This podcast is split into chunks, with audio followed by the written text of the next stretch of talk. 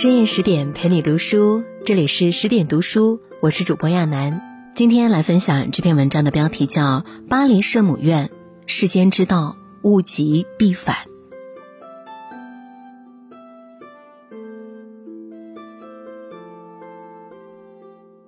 举世闻名的古建筑巴黎圣母院经历了大火的洗礼，然而关于它的故事却让人永久震撼，深受启迪。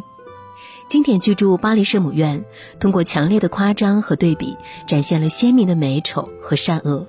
其中主要人物有的善良美丽，有的残忍虚伪，有的丑陋崇高，都在命运的波澜中苦苦求索。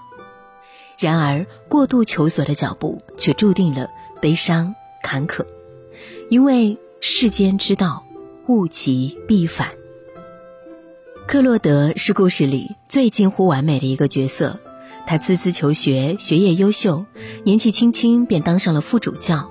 他刻苦清修，清心寡欲，还收养了被议论为丑到该被烧死的畸形弃婴。他权威而正气，充满奉献与慈善的精神，是个光辉灿烂的人物。然而，人都有弱点，人更有贪念。当他遇到美丽热情的吉普赛女郎艾斯梅拉达，她身上太阳般的火热魅力，给他平时严肃正统的生活拉开一道绚丽的出口。他欣赏、迷恋、渴望。教会有严苛的禁欲规则，一向恪守的他，内心却掀起了巨大的波澜。爱神对谁都不会例外，一丝不苟的主教瞬间也成了情爱的俘虏。他处心积虑、梦寐以求，却一再遭到拒绝。向来要风得风、要雨得雨的主教，在爱情上也变得窘迫无助。越是渴望，越是痛苦；越是强求，越是无助。强烈的征服欲让他丧心病狂、不择手段，陷害美丽的姑娘锒铛入狱。他屡次凝视着这个无情拒绝他的心上人，痛苦地询问。你是要选择绞刑架，还是选择我？这是多么深的无奈和试探，更是变相的验证和威胁。然而，在死亡和顺从面前，姑娘毅然选择了前者。这种不屑和轻视，让一向追求完美的主教内心彻底崩塌。尊严的严重受损，让他失去理智，由爱生恨，决定让他受死。诱人的爱情怎会让主教陷入欲望的深渊？细思他的人生，不难发现，他拥有表面一切光鲜的背后，需要极度的自律和克制。为了维持大众眼中的良好形象，为了维护内心秩序的平衡，他无时无刻不深受煎熬。他试图把自己的身心完全奉献给神之，却逃不过人性的束缚和本性的牵动。他内心渴望爱欲和享受，却因过度压抑产生分裂和冲突。禁锢太深，终将穿越；沉默太久，终会爆发。太过完美，不允许失败的心态，酿造了人生的杯杯苦酒。正如对自己严格要求、处处迎合社会期待的主教，在不断苛求完美的重压下，在理想和现实的冲突下，失去了心理平衡。最终也为自己的罪恶付出生命。欲戴皇冠，必承其重。现实生活中，那些头顶光环的人背后的付出超乎寻常；那些表面风轻云淡的人，往往历经沧桑。然而，水满则溢，月满则亏。人又怎能像时刻拉满的弓、紧绷的弦，追求完美超过一定的限度，必将被击垮。古人云：“三十三重天，离恨天最高；四百四十病，相思病最苦。”情爱之间的相思离恨，总让人难以逾越。故事里热情奔放的吉普赛女郎，就像那个灰暗世界的阳光，光芒四射。她美丽夺目，善良纯洁。然而，这样集世间一切美好为一身的人，却有个致命的弱点：他太痴情，热切地痴爱着心中的白马王子，即便这匹白马奔腾跨越，用铁蹄把自己踢得伤痕累累，他仍然勇往无前，一往情深。有人说，是他太单纯、太天真，看不透世态人心；更深层次上，却是过度痴情的背后，他内心极度的匮乏。他刚出生不久，就从亲生母亲那里被掳走，开始辗转流浪。他卖艺求生，尝遍人间艰辛。婉转的歌喉和动人的舞姿背后，隐藏了多少落魄和心酸？这份漂泊和孤苦，让他极度缺乏安全感；这份落魄和心酸，让他太渴望保护和温暖。所以。在遭遇劫持的那个惊心时刻，即使是以营救的护卫队队长，才能让他的芳心瞬间点燃。这个身穿制服、高大帅气又威风凛凛的男人，符合了他对爱人的全部想象和渴望。于是，当对方温言暖语、深情缱绻，芳心更是融化，甚至完全不问其来历过往。他相信这就是他的真命天子。然而，多情总被无情伤。正是这个人，让他蒙冤受屈，却无动于衷，袖手旁观。而深陷迷梦的他，直到生命最后一刻，还呼喊着对方的名字。心理学上有种效应叫过度补偿，指一个人在身体或心理方面的缺欠，引起过度的补偿行为或矫枉过正。一个长期缺爱的人，更渴望爱，更容易接受爱，也更容易把爱理想化。一个人内心在哪个方面匮乏，就可能在哪个方面因为过于敏感而失衡。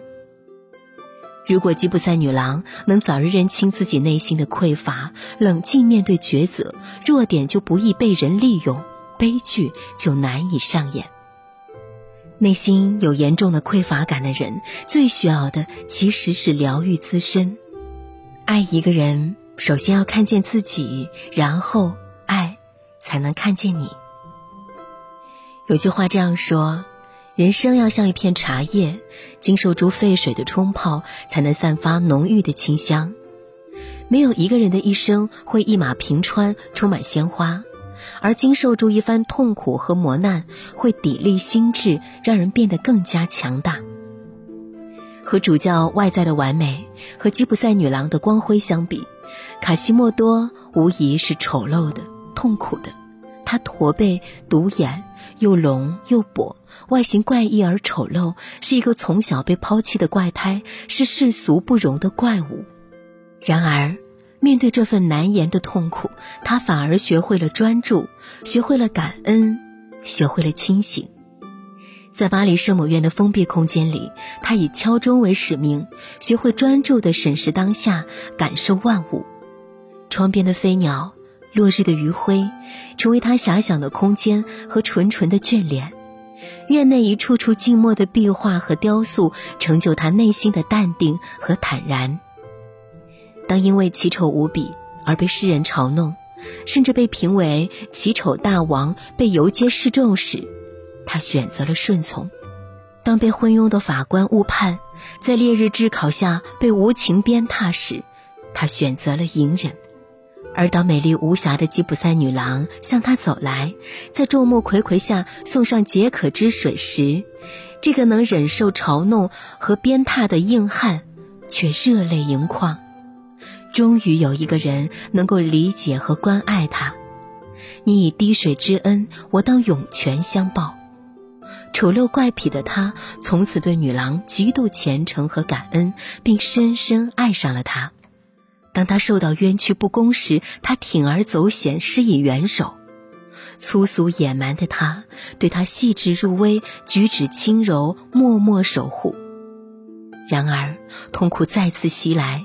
深爱的人屡屡遭遇险境，而制造险境的却正是他从不忤逆的主教。曾经因盲目感恩而一味信赖、尊重的主教，原来是极度虚伪和阴险的恶人。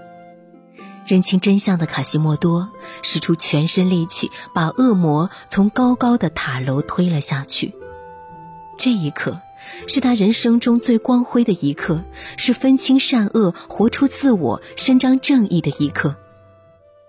哲学家冯友兰说过：“人有四种境界，即自然、功利、道德和天地境界。”外表丑陋的卡西莫多，却穿越人性的桎梏，克服本性的弱点，达到超越世俗、天人合一的最高境界。